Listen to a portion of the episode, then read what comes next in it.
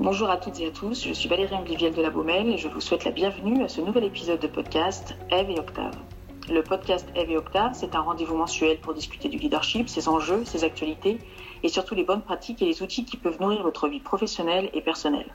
Aujourd'hui, je suis ravie de parler avec Rebecca Salem. Bonjour Rebecca, comment ça va? Bonjour Valérie, bah, ça va très bien et vous? Bah Bien, je suis très heureuse de vous, accueillir sur ce Zoom. Alors, je voudrais commencer par quelques mots sur votre parcours. Vous êtes la créatrice de la newsletter Les Glorieuses et fondatrice de Gloria Media, société de production de newsletters. Vous êtes également docteur en économie. Après avoir fait Sciences Po, Toulouse et un master à la Sorbonne, vous avez fait un doctorat en économie culturelle. Votre thèse sur la stratégie économique des musées au niveau international est publiée en 2019 aux éditions Peterlang. En 2015, vous lancez la newsletter féministe Les Glorieuses dans l'optique de constituer un nouvel imaginaire collectif où les femmes sont pleinement les égales des hommes. Depuis 2016, vous êtes à l'initiative d'un mouvement pour l'égalité salariale entre hommes et femmes. Enfin, vous êtes auteur du livre intitulé Les Glorieuses, chronique d'une féministe. L'ouvrage est paru en 2018 aux éditions Ebec. Alors, ma première question. On va commencer par parler de féminisme. Alors, c'est un, un, mot euh, chargé de signification. Hein. Je pense qu'on peut avoir une conversation sur féminisme sans jamais parler de la même chose avec son interlocuteur. D'ailleurs, votre livre Les Glorieuses, chronique d'une féministe, vous dites qu'il y a autant de féminisme que femmes. Pour vous, qu'est-ce que le féminisme? Pour moi, en fait, le, féminisme euh, et les féminismes, même, c'est un, un, mouvement un mouvement qui vise à faire en sorte euh, de vivre dans une euh, société pleinement égalitaire entre les femmes et les hommes. Ça implique le fait de se battre pour que les femmes, quand elles sont face à une décision, elles aient le plus de choix possible et que leur liberté est telle qu'elles peuvent faire le choix qu'elles veulent. Donc, je ne vais jamais, à aucun moment, euh, dire quel choix serait meilleur qu'un autre, mais mon travail en tant qu'activiste féministe, c'est de faire en sorte que la palette de choix soit la plus large possible.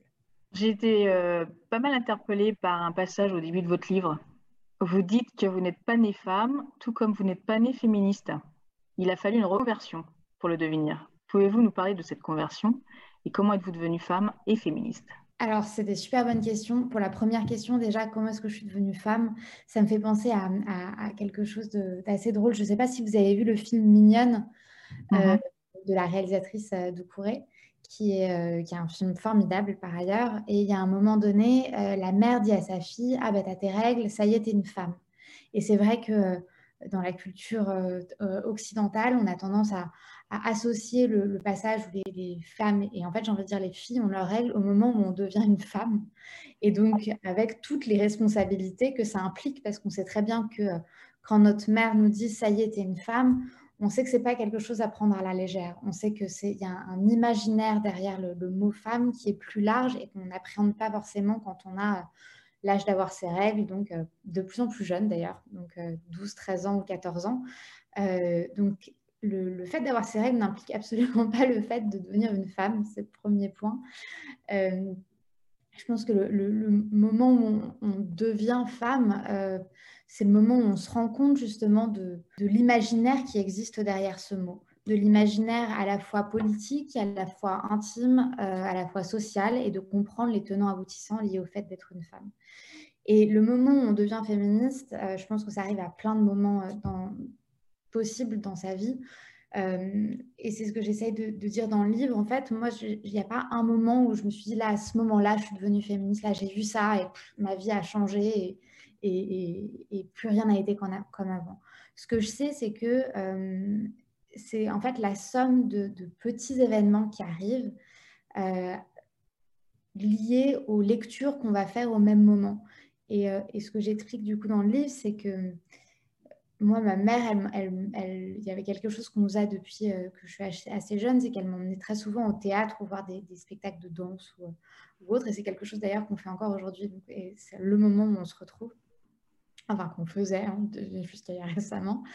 Euh, et en fait, il y a eu un, un spectacle, par exemple, qui s'appelle La Chambre d'Isabella, qui est, qui est un spectacle produit par une compagnie belge euh, qui mettait sur scène une femme qui euh, théoriquement devait avoir 120 ans, qui était aveugle, mais finalement elle vivait dans un futur où il existait des lunettes qui lui permettaient de voir quand même la réalité.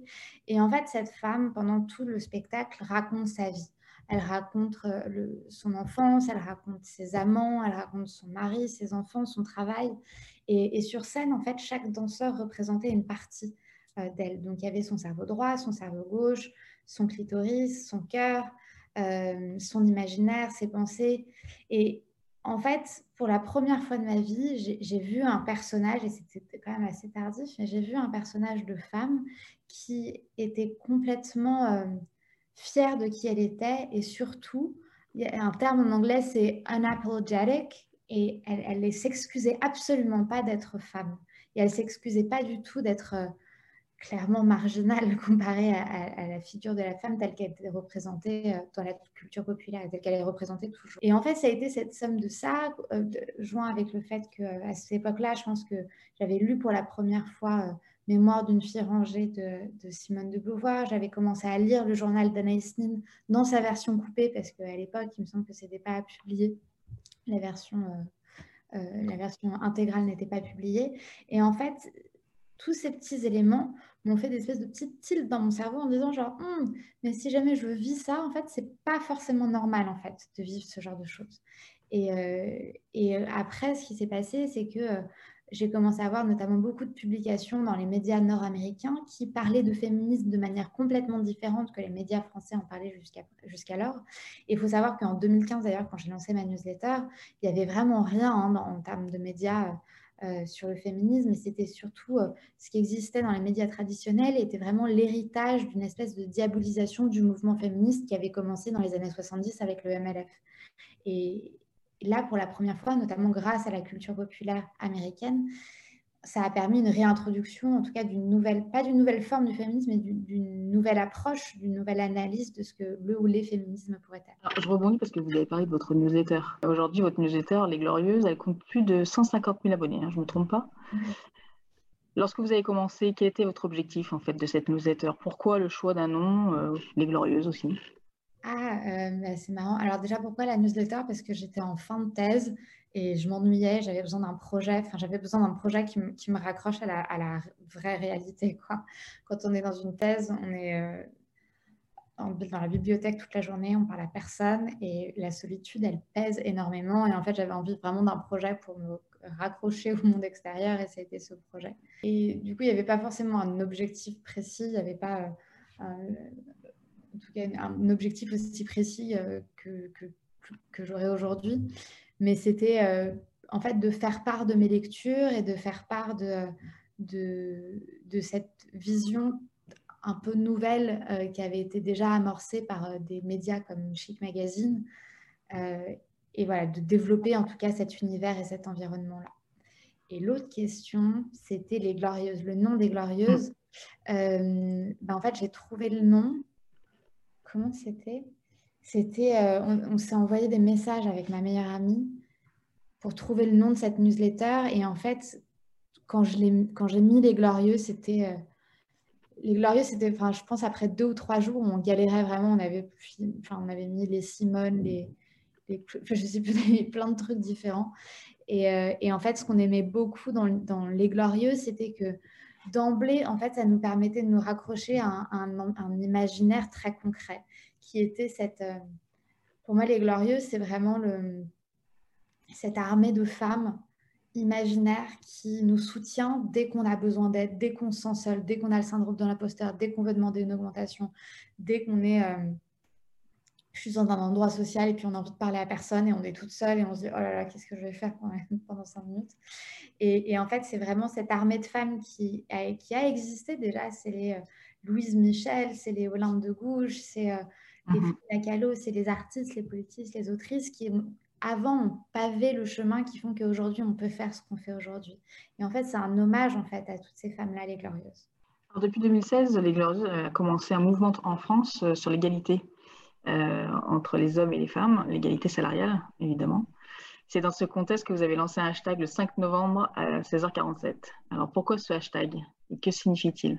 Alors, l'idée du hashtag, il est venu euh, quand j'ai lu des articles euh, sur le fait que les Islandaises étaient descendues massivement dans la rue. Donc, il me semble que la première année, ouais, c'était un 25 octobre. Et, euh, et, elles sont descendues toutes dans la rue. Donc, l'Islande, c'est un énorme pays. Donc, il devait y avoir quand même genre 2 millions de femmes dans la rue. Elles étaient toutes parties du travail. Il me semble que l'heure, c'était 14h38 pour montrer symboliquement le fait qu'après 14h38, elles n'étaient plus payées tous les jours du fait des inégalités salariales.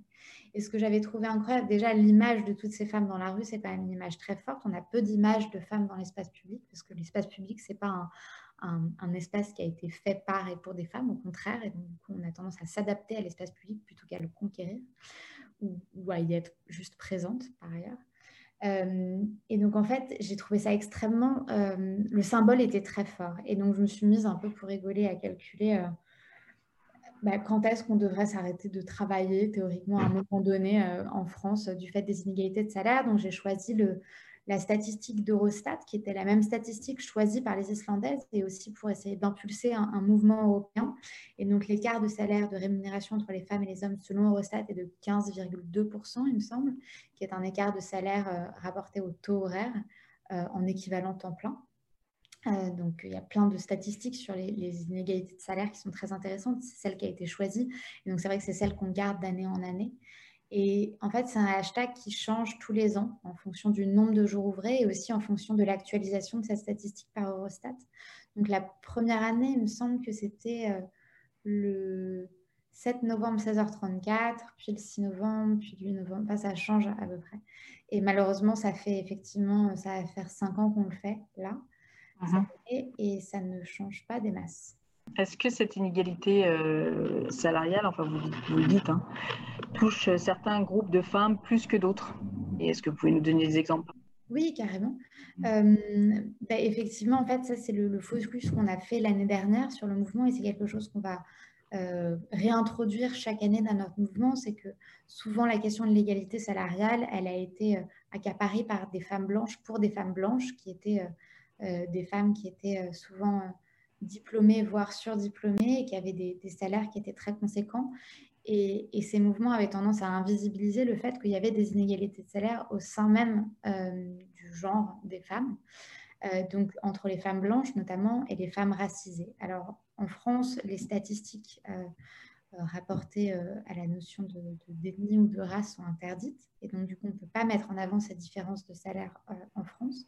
Par contre, ce qu'on sait, c'est qu'il existe euh, des différences de salaire, notamment aux États-Unis, entre les femmes blanches et les femmes racisées. Et les femmes blanches gagnent nettement plus euh, que les femmes racisées.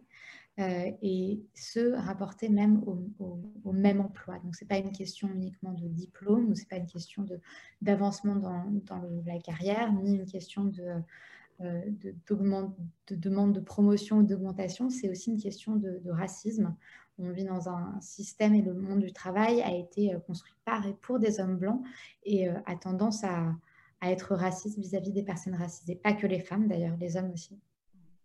Vous parlez d'hommes, du coup, euh, si je fais le lien un peu avec le féminisme, comment, comment vous avez réfléchi en fait à, ou envisagé en tous les cas une participation intelligente des hommes au féminisme?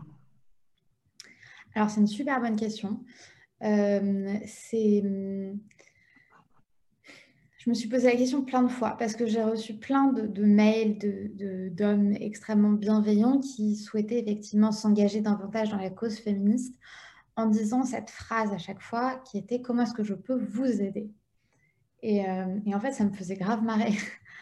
je recevais cet email et en fait, j'avais envie de dire on ne veut pas votre aide. On va, on, on va se débrouiller pour ce combat seul et on se débrouille d'ailleurs déjà très bien. Par contre, les hommes, eux, peuvent travailler de leur côté sur la notion de masculinité et notamment sur la notion de masculinité toxique. Ils peuvent remettre en cause les dictates qui font qu'aujourd'hui, un homme doit avoir une certaine virilité, doit se comporter d'une telle manière, doit être... Euh, euh, je ne sais plus comment on dit en français, genre the breadwinner au sein de, de la famille, d'être la personne, oui, de la personne qui gagne le salaire le plus conséquent. Et effectivement, le fait d'arriver à une, une euh, société égalitaire va impliquer de la part des hommes de devoir se défaire de ces dictates. Mais en fait, c'est tout aussi bénéfique pour les hommes que pour, euh, que pour les femmes, mais même c'est limite plus bénéfique pour les hommes, parce que le, ces injonctions à, devoir être constamment fort, à être courageux, à ne jamais avoir peur, à ne pas parler de ses sentiments, c'est quand même incroyable de vivre dans une société où c'est pas normal de voir un homme pleurer. Enfin, moi, ça me fait mal au cœur pour eux, en fait. Et il y a une autre voie qui est possible, il y a une, remise en cause de cette masculinité toxique, de cette virilité à outrance qui, qui est vraiment toxique pour les hommes et pour les femmes d'ailleurs, parce qu'elle est, à mon sens, à l'origine de nombre de violences que les hommes portent sur les femmes. Donc si j'ai un conseil ou si j'ai une, une, suggestion à donner aux hommes, c'est euh, de lire davantage de textes sur euh, la notion de, masculinité euh, toxique, de lire bah, Francis, famille, Francis Dupuis, qui est un Québécois qui travaille sur la notion de, masculinité toxique et pour déconstruire finalement cette masculinité-là. Et de dire que comme il existe plein de féminisme, il existe plein de masculinité, probablement autant qu'il existe d'hommes. Alors, je voudrais finir, euh, parce qu'on est bientôt à la fin de ce podcast, j'aimerais finir sur une question et je voudrais euh, vous parler d'amour. C'est le sujet de la newsletter des Glorieuses depuis maintenant quelques semaines. Euh, vous avez demandé à huit auteurs d'écrire un texte sur l'amour dans une société féministe où aucune domination ne serait imposée aux femmes. Alors, pouvez-vous nous parler d'une chose qui vous a le plus marqué dans ces textes? Ah, Je les ai trop aimés, mais juste là, vous m'en parlez, j'ai la chair de poule, rien d'y penser en fait c'est euh, effectivement, j'ai demandé à, huit autrices de réfléchir à, à, quoi ressemblerait l'amour dans une utopie euh, féministe. Euh, oh là là, un truc qui m'a marqué. Euh, tu avais envie de partager avec nous chose, Ouais, carrément. En fait, il y a, y a plusieurs choses qui m'ont marqué. Le premier, c'est qu'il y a plusieurs textes, deux ou trois, qui ont parlé de, de la notion d'emprise et que l'emprise euh, dans les couples hétérosexuels n'existerait plus dans cette utopie féministe. Le fait que euh, les hommes utilisent le pouvoir qu'ils ont dans leur société au sein de leur relation intime, ce serait quelque chose de... Bah, vu qu'ils n'auraient plus de pouvoir, en tout cas ils n'auraient plus d'ascendant sur les femmes dans la société, bah forcément, euh, ils ne pourraient plus l'exercer euh, dans, le, dans leur relation privée. Et ça, j'ai senti que c'était quelque chose qui avait pesé, dans le, notamment dans le vécu des femmes euh, et des autrices de cet été.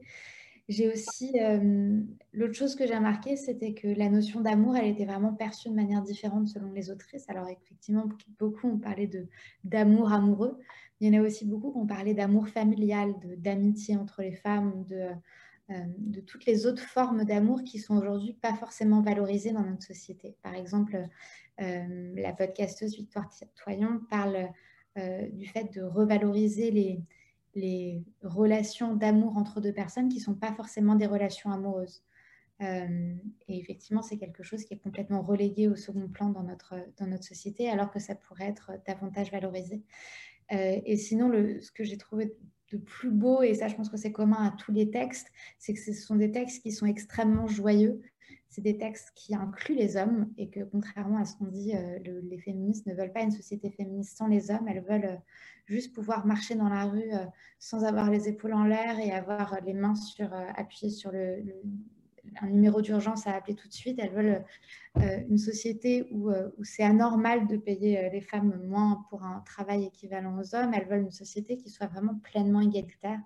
Et en fait, cette, ce bonheur et même cette, cette joyeuseté, cet optimisme, est, vraiment, c'est vraiment le fil rouge de, de toutes les, tous les textes de l'édition d'été des Glorieuses.